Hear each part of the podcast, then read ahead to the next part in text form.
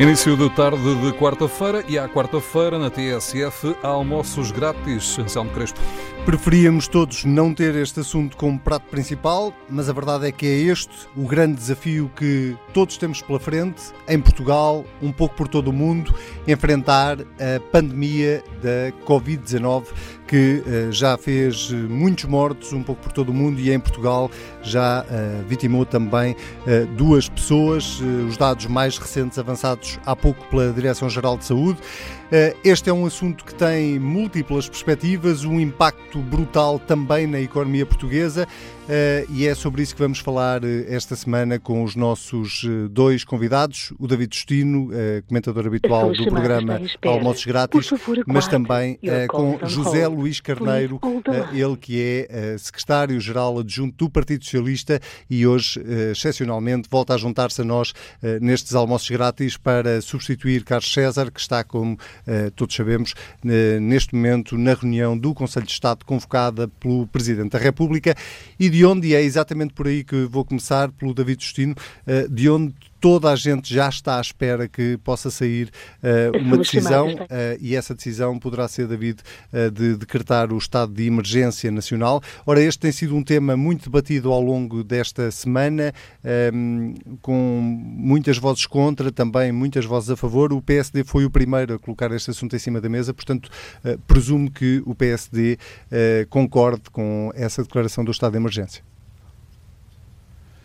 Sim, muito boa tarde para todos. Uh,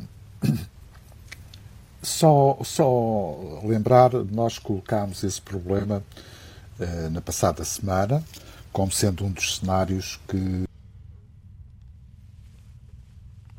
valia a pena. E, portanto, julgo que durante o fim de semana, em articulação do Primeiro-Ministro com o Sr. Presidente da República, uh, procedeu-se à convocatória do Conselho eh, de Estado, eh, no sentido de eh, sustentar a decisão que o Sr. Presidente da República deverá ou não tomar. Eu, do estado de emergência, que o que me preocupa não é a figura jurídica constitucional ou não constitucional que possa ser importante, porque tem que se falar em vários graus, estado de calamidade, estado de crise, estado de emergência, etc, etc. Aquilo que me importam são as medidas que, a coberto disso, possam ser tomadas para estancar precisamente aquilo que é uh, as cadeias de contágio que atualmente existem. E, portanto, não se vai só uh, convocar ou aprovar ou decidir sobre o estado de emergência uh, em abstrato. Portanto, a própria Constituição prevê precisamente que há situações diferentes, ou de guerra, ou de insurreição, ou de golpe de Estado, mas depois está lá uma parte que fala precisamente, o artigo 19 da Constituição fala precisamente em calamidade pública. E aquilo que nós neste momento estamos em, eh, digamos, em, em cima da mesa é uma situação de calamidade pública. Segundo aspecto que eu julgo que é relativamente importante, eu não queria, já a semana passada, eu tive a oportunidade de dizer que este não é assunto que se possa politizar, mas quer queiramos, quer não, eh, nós estamos perante decisões políticas. Uh, podem ou não ter sustentação técnica, mesmo as divergências que se notam entre os vários contributos dos vários especialistas não nos deixam descansados e isso leva precisamente a que essa decisão política tenha que ser, digamos que, posta em cima da mesa. E nesse sentido, eh, eu lembro-me que disse no último programa, os fundamentais dessa decisão política está, tem a ver com duas coisas. Ou reagimos à situação que está criada e vamos acompanhando e tomando as, as medidas uh, adequadas ao, enfim, ao evoluir da situação, ou antecipamos uh, essas mesmas decisões. Eu sou claramente mais defensor de uma antecipação do que propriamente de continuarmos a reagir. A questão, porque, David, deixe-me só interromper. Deixe-me só interromper para lhe perguntar precisamente Força. sobre isso que estava a dizer. Uh, a questão é que essa antecipação, no caso em concreto da declaração do estado de emergência, uh, pode ter uh, um efeito perverso, sobretudo ao nível da, da economia, do emprego, da, da, vida das empresas que já estão a ser brutalmente afetadas. e a outra questão que eu gostava de lhe colocar a esse propósito tem a ver com os, as ferramentas, os instrumentos que nós já temos. Viu-se ainda esta semana ontem uh, que Ovar foi uh, fechada, basicamente. Há uma cidade fechada em Portugal para conter precisamente os danos. Portanto, nós não temos já ferramentas suficientes para podermos evitar o estado de emergência. Vamos lá ver uma coisa. Eu, respondendo um bocadinho a isso, no que diz respeito ao impacto da vida pública, em especial à parte da economia, Uh, há sempre dois argumentos. Um é dizer que, eventualmente, devemos evitar ao máximo a alteração profunda da vida pública, de forma a não afetar até o funcionamento da economia, etc. A outra é pensar que, quanto mais cedo tomarmos a decisão, menores são os danos económicos depois, não é de imediato. Ou seja, a declaração de estado de emergência ou de calamidade, ou seja, o que for que se possa adotar, eh, não tem a ver com os efeitos imediatos, eh, digamos, dessa medida. Essa é uma medida que vai ter projeção nos próximos 10, 15 ou 20 dias. E, portanto, não vamos pensar que só o facto de estarmos em situação de estado de emergência que vai ter efeitos imediatos no que diz respeito ao número de casos que estão a ser identificados. E, portanto, agora, eh, eu penso é que há depois uma leitura política da declaração de estado de emergência. Eu li com muita atenção uh, um artigo saído hoje no público da parte de um amigo e colega meu, que é o professor Rui Pena Pires, que é também responsável uh, do Partido Socialista, em que o principal argumento é que isso seria, digamos que, uh, uma suspensão da democracia. E eu julgo que, na verdade, quer dizer, eh, esta é uma leitura que eu acho que não é adequada. E isto porquê? Porque uh, há uma tentativa de identificação entre aquilo que é a esquerda, que é contra a declaração de estado de emergência, e aquilo que é a direita, que é a favor da declaração de estado de emergência. Aliás, o título do artigo até tem muito a ver com o charme discreto do autoritarismo.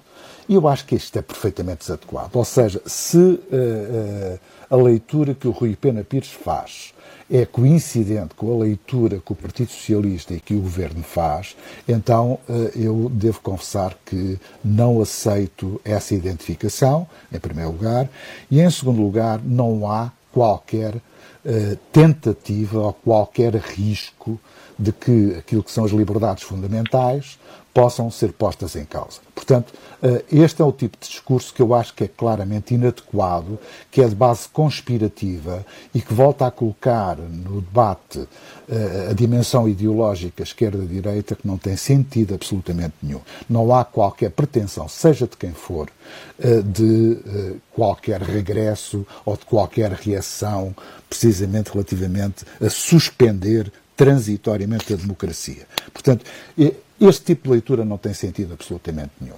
Se se faz ó, recurso a uma medida que é uma medida de exceção, uh, é precisamente para dotar o governo e as instituições da administração, uh, quer sejam as forças de segurança, quer sejam os próprios médicos, quer sejam muitas vezes a necessidade de manter algumas empresas a funcionar. Uh, e é isto é que, que, tem a ver com o problema, digamos, do estado de emergência.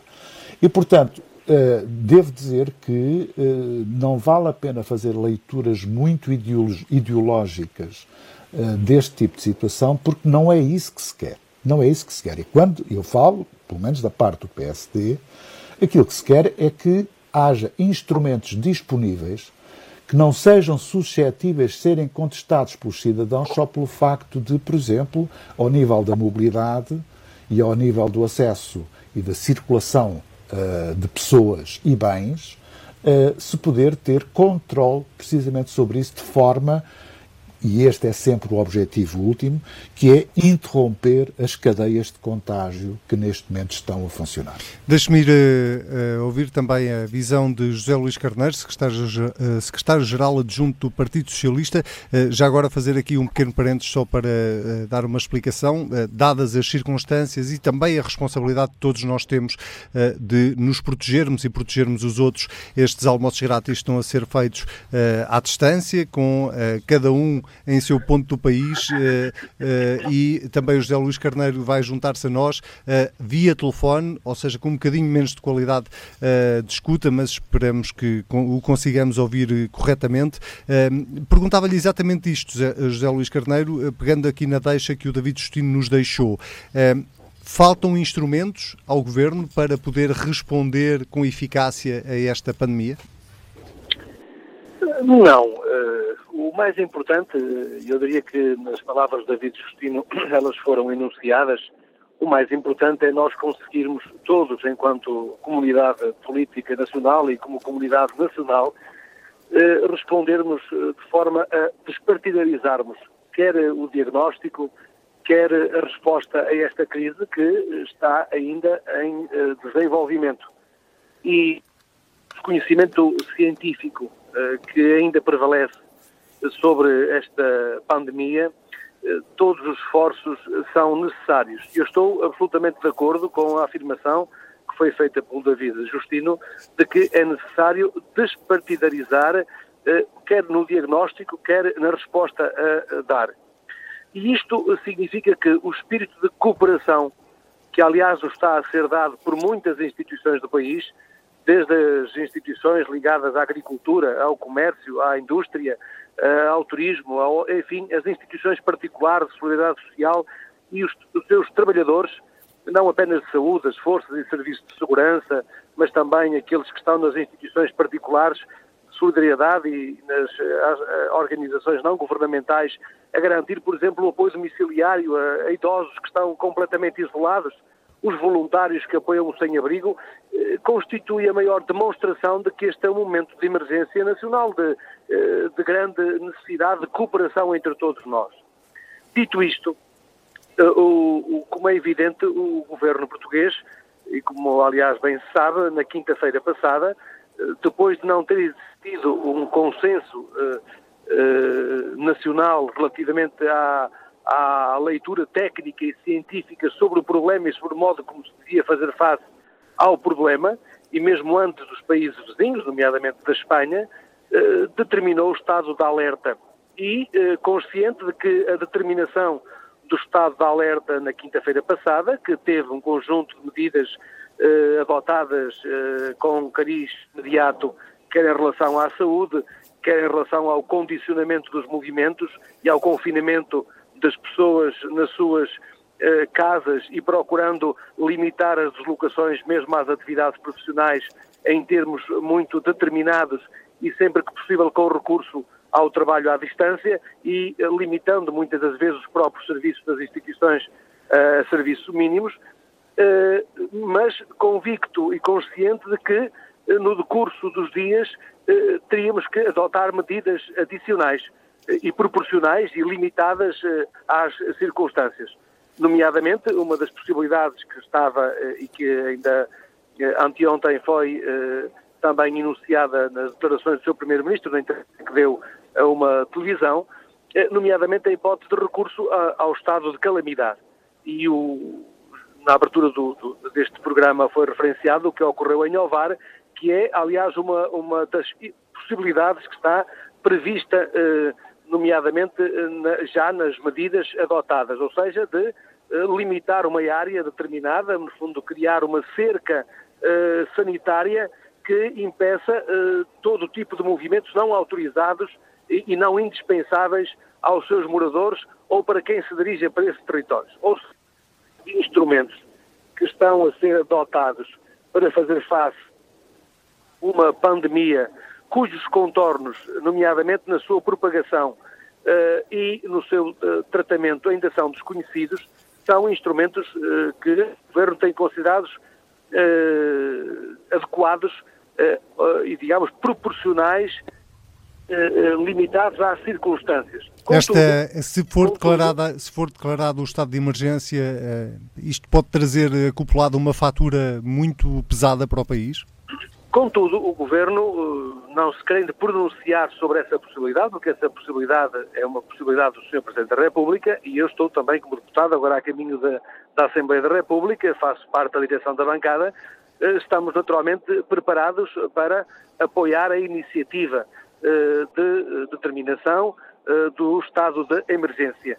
E o Governo não apenas está preparado, como eh, cooperou leal e institucionalmente com a Presidência da República para podermos dar seguimento a essa opção. Porque a boa cooperação entre as instituições a Presidência da República, o Governo, a Assembleia da República, as autarquias, os governos regionais, a boa cooperação institucional e o diálogo franco, leal e uh, sólido e que suscite confiança nos nossos concidadãos é essencial para a vida democrática, porque do que estamos a tratar é de facto daquele limite considerado o limite adequado entre o exercício da autoridade e ao mesmo tempo a salvaguarda das liberdades. Mas nós Porque não é chegamos ainda, nós não chegamos ainda a esse, a esse momento, é isso que lhe pergunto. Quando diz o governo não uh, pediu, uh,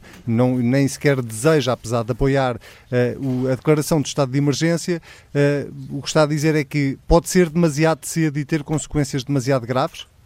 Vejamos, é natural que estas, estas opções, dentro do próprio Partido Socialista, dentro do próprio Governo, nós, todos nós temos as nossas próprias interpretações. E o nosso dever é corresponder às opções que cada instituição, muito legitimamente, eh, entende adotar. Agora, queria dar conta de que o estado de emergência também não pode, eh, como aliás foi explicado, eh, trata-se, no fundo, de conferir ao Governo eh, uma cobertura institucional eh, que permita ao Governo eh, colocar outras medidas no terreno que, nomeadamente, sejam limitadoras de algumas das liberdades, nomeadamente a liberdade da iniciativa económica, também o próprio direito de propriedade, e que possam ser requisitados serviços considerados essenciais para garantir o funcionamento dos serviços que são considerados essenciais para a vida coletiva. Mas qual é a nossa grande preocupação? A preocupação do Partido Socialista, a preocupação também do Governo, no diálogo que temos feito com vários membros do Governo, de garantir condições, eh, nomeadamente de eh, rendimento eh, às famílias e para garantirmos condições de rendimento às famílias e que passam pela conservação e pela preservação de empregos, é, é relevantíssimo, é essencial, é, Ehm, fundamental que se mantenha uh, a, a, estrutura de produção económica no país. Portanto, Porque, o, que está, o que está a defender é que uh, o desenho que for feito para este estado de emergência tem que salvaguardar o tecido produtivo, é isso? É isso mesmo. Ou seja, é importante que haja, por um lado, condições para que a estrutura produtiva do país continue a produzir em circunstâncias de salvaguardar, nomeadamente, as reservas alimentares, as cadeias de distribuição uh, e de comercialização e, ao mesmo tempo, também, do ponto de vista das liberdades pessoais, uh, garantir válvulas de escape social, porque o confinamento das, dos cidadãos em suas casas durante muito tempo, sem condições uh, e liberdade de movimentos, trará consigo também, do ponto de vista psicológico e do ponto de vista social, eh, problemas que têm que ser acautelados precisamente a partir de agora.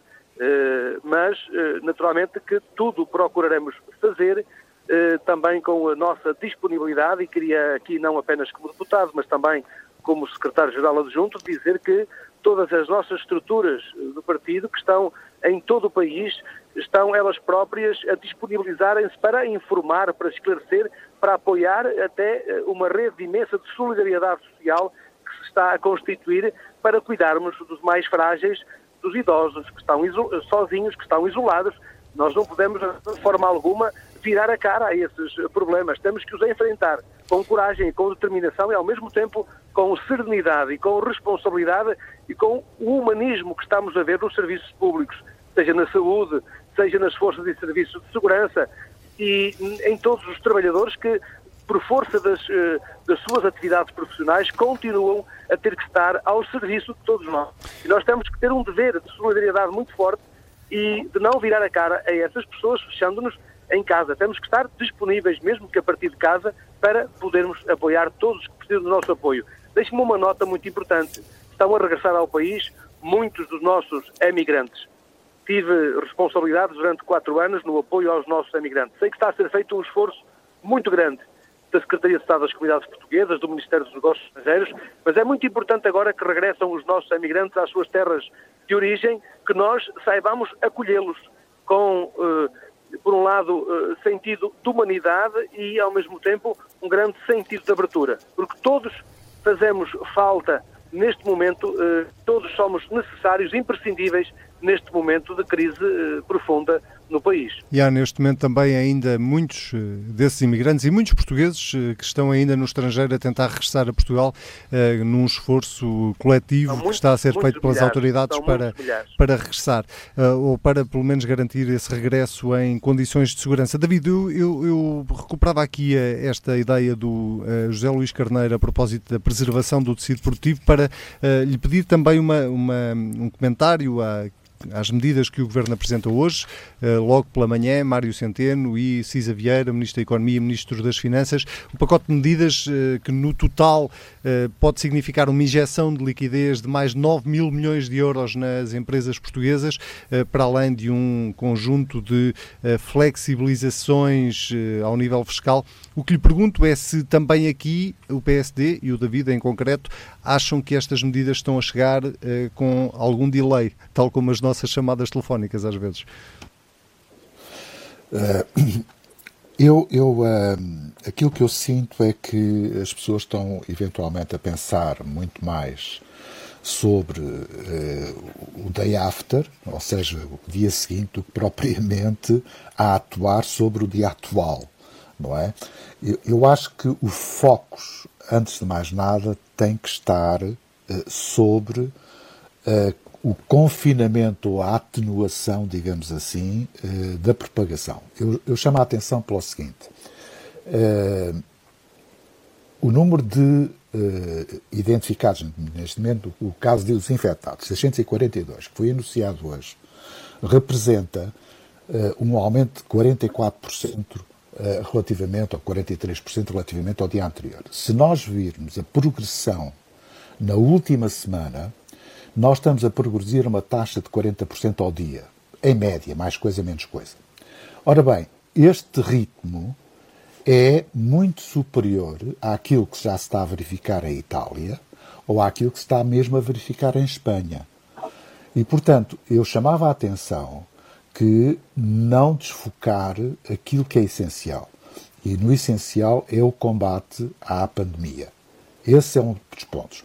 Relativamente às medidas, mas lá ver, para todos os efeitos, eh, durante o atual mês eh, não houve quebra de rendimentos. As pessoas têm assegurado esse rendimento. O problema é que nós temos que começar a pensar é a prolongar-se esta situação, que medidas é que vão ser tomadas. É bom que o Governo possa desde já anunciar algumas das medidas como já o fez, isso é positivo. Uh, tudo logo, enfim, logo seremos, saberemos se são suficientes ou não são suficientes. Nem vamos agora de fazer debate sobre isso porque é pura especulação. Pura especulação. Acho que vai chegar à altura em que nós temos que fazer uma avaliação de como é que o aparelho produtivo está a ser afetado ou não, em que setores, com que medidas e como é que elas podem ser mitigadas ou, de certa forma, uh, uh, evitar uma situação de debacle económica e, uh, no fundo, também ao nível do mercado de trabalho. Portanto, isso é algo que nós devemos estar a preparar, mas não se justifica que essas medidas estejam a ser tomadas de imediato. O que tem que ser tomado de imediato são as medidas que possam mitigar a progressão uh, digamos que, da pandemia. E isso é aquilo que eu julgo que é importante. Eu chamava a atenção por duas ou três coisas que eu acho que são importantes. Por exemplo, é fundamental assegurar o abastecimento, é necessário que a, cadeia de distribuição, nomeadamente produtos alimentares e produtos essenciais, possa funcionar. Portanto, nada disto está em causa, mas eu continuo a ver, por exemplo, em algumas situações, uh, pela informação que me chega, é que uh, controle de fronteiras continua a ser muito escasso. Não é só as fronteiras terrestres, estou a falar das fronteiras aéreas e aeroportos que são vários os testemunhos de pessoas que chegam e nem sequer são identificadas, ou pelo menos identificadas não é grande problema porque elas estão no registro uh, de passageiros. Mas, acima de tudo, saber de onde é que vieram, uh, que contatos é que tiveram, para onde é que vão, onde é que vão ficar, vão ficar de quarentena ou não vão ficar. Eu estou mesmo a falar do regresso dos imigrantes. Porque o regresso de imigrantes faz-se, se em alguns casos, já o Luís Carneiro conhece isto muito bem, de países que já têm um nível de contaminação muito grande. Estou a pensar no caso da França, estou a pensar no caso da Itália, estou a pensar mesmo no caso da Espanha, ou do Luxemburgo, ou mesmo da Inglaterra.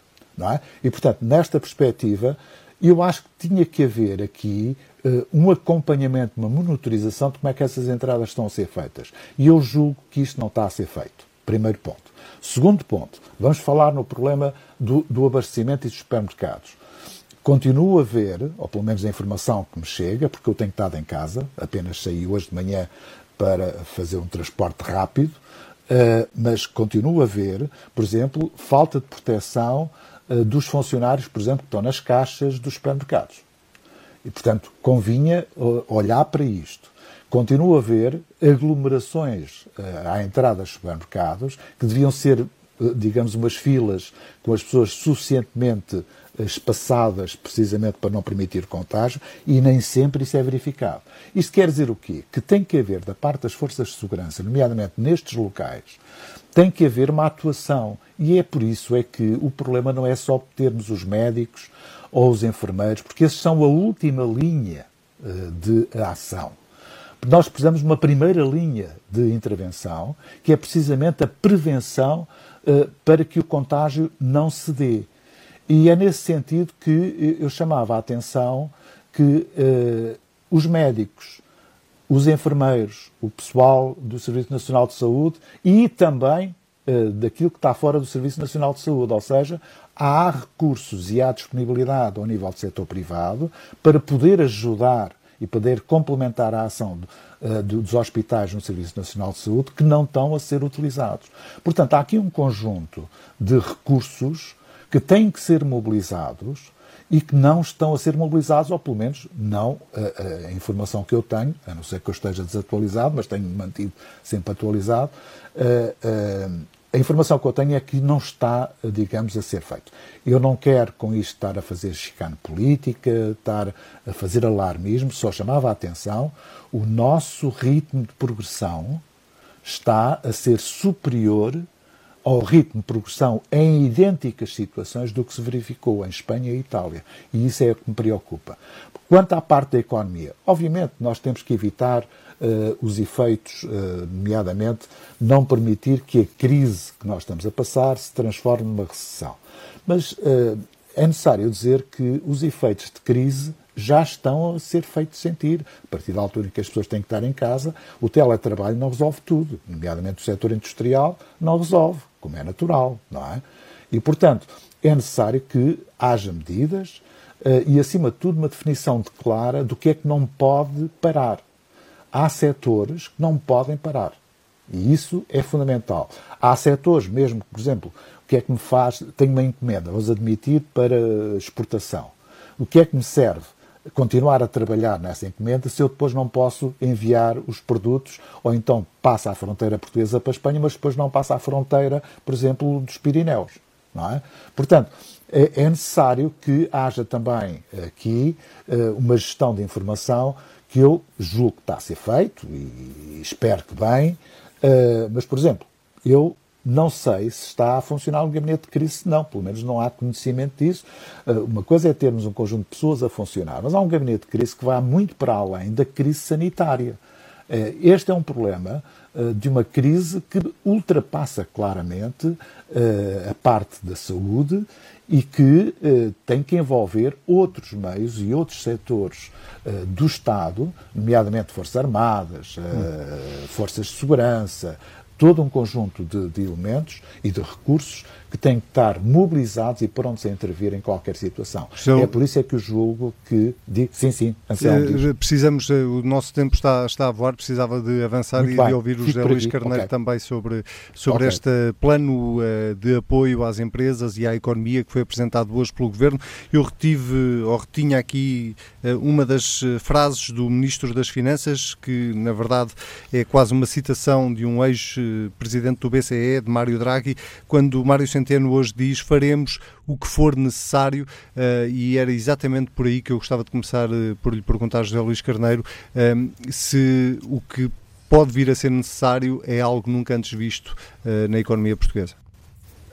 Estou convencido de que será mesmo algo que devemos desde há muito. Diria que a manterem-se, portanto, os indicadores eh, que temos vindo a conhecer à escala europeia e o modo como a doença tem vindo a expandir-se, eh, a resposta, por um lado, tem mesmo que ser europeia e tem que ser uma resposta eh, para uma economia de guerra, como aliás mesmo o ministro Mário Centeno afirmou no âmbito do Eurogrupo, porque é de facto para aí que temos que nos posicionarmos em termos europeus, em primeiro lugar, e diria que há duas respostas europeias que são absolutamente essenciais. Uma que tem que ver com a questão das dívidas e o modo como as dívidas podem ser geridas, porque naturalmente que os países com dívidas eh, mais elevadas têm maiores dificuldades de gestão eh, das necessidades atuais e, por outro lado, a injeção de liquidez nas eh, micro, pequenas e médias empresas.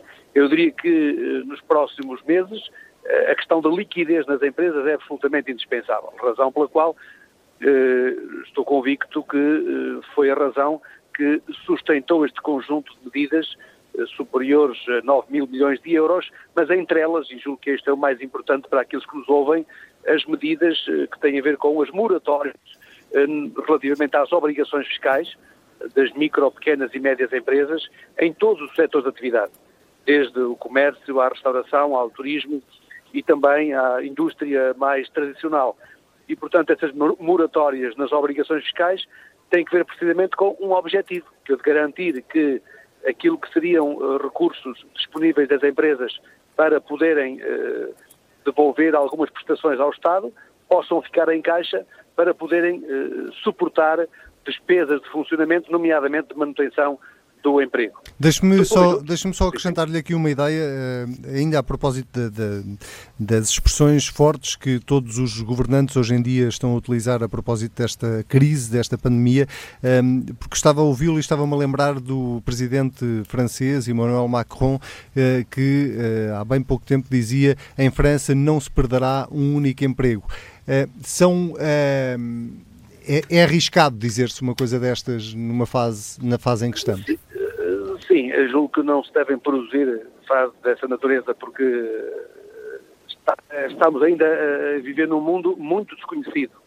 Eu julgo que daqui pode resultar uma transformação da própria natureza uh, da produção, porque uh, o número de trabalhadores que passará a trabalhar a partir de casa, na relação com as suas instituições, e, por outro lado, uh, o modo como essa, essas medidas têm impactos em muitos setores de atividade, nos transportes, mobilidade, na organização das próprias empresas para fazer face a esta crise, na sua adaptação. Eu diria que depois da crise, desta crise, eh, nós talvez venhamos a conhecer uma organização do trabalho, uma organização da estrutura produtiva e da economia já bastante diferente. Portanto, não diria que se poderá, diria que não se poderá fazer afirmações dessa natureza. Será cauteloso não fazer. Agora, não tenho dúvidas do seguinte, é que a resposta europeia a esta crise é absolutamente indispensável. Nós temos, temos estado a verificar que está a haver uma, um trabalho intenso, quer na China, quer nos Estados Unidos, quer também na própria Europa, e nomeadamente na Alemanha e na França, para procurar encontrar uma resposta para a pandemia, nomeadamente ao nível da vacina, mas eu diria que esse trabalho que está a ser desenvolvido nos centros tecnológicos mais avançados no mundo para encontrar uma solução para a vacina, porque, como bem disse o David Justino, e estou de acordo com ele, e sublinho muitas das questões que, que, que trouxe ao debate, nomeadamente sobre a questão do conteúdo da declaração de emergência, porque temos que nos concentrar agora no conteúdo da declaração de emergência, mas eh, eu diria que todos estão a trabalhar a uma escala europeia. Eh, eh, é necessário encontrar soluções que sejam europeias para a transformação que esta crise vai impor à economia e às nossas formas de vida. Muito bem, uh, agradeço aos dois, ao José Luís Carneiro, secretário-geral adjunto do Partido Socialista, que uh, esta semana nos deu o prazer de se juntar à mesa dos almoços grátis. O tema não é uh, seguramente o mais agradável para debatermos, mas é de facto o mais urgente e o mais importante que todos nós temos em mãos. Agradeço também ao David Justino, que se volta a juntar a nós na próxima semana, desejavelmente também já com a presença de Carlos César. César, a presença não física, a presença em antena. Uh, Carlos César, que está, como eu dizia há pouco, na reunião do Conselho de Estado, uma reunião que dura há quatro horas, começou às 10 da manhã no Palácio de Belém, por videoconferência. Apenas o Presidente da República está no Palácio de Belém.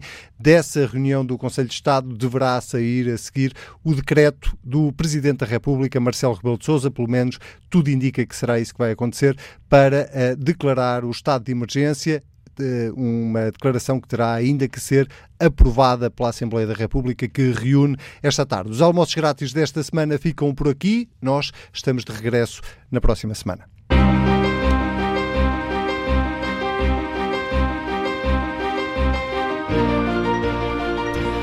À quarta-feira, almoços grátis com a edição de Anselmo Crespo.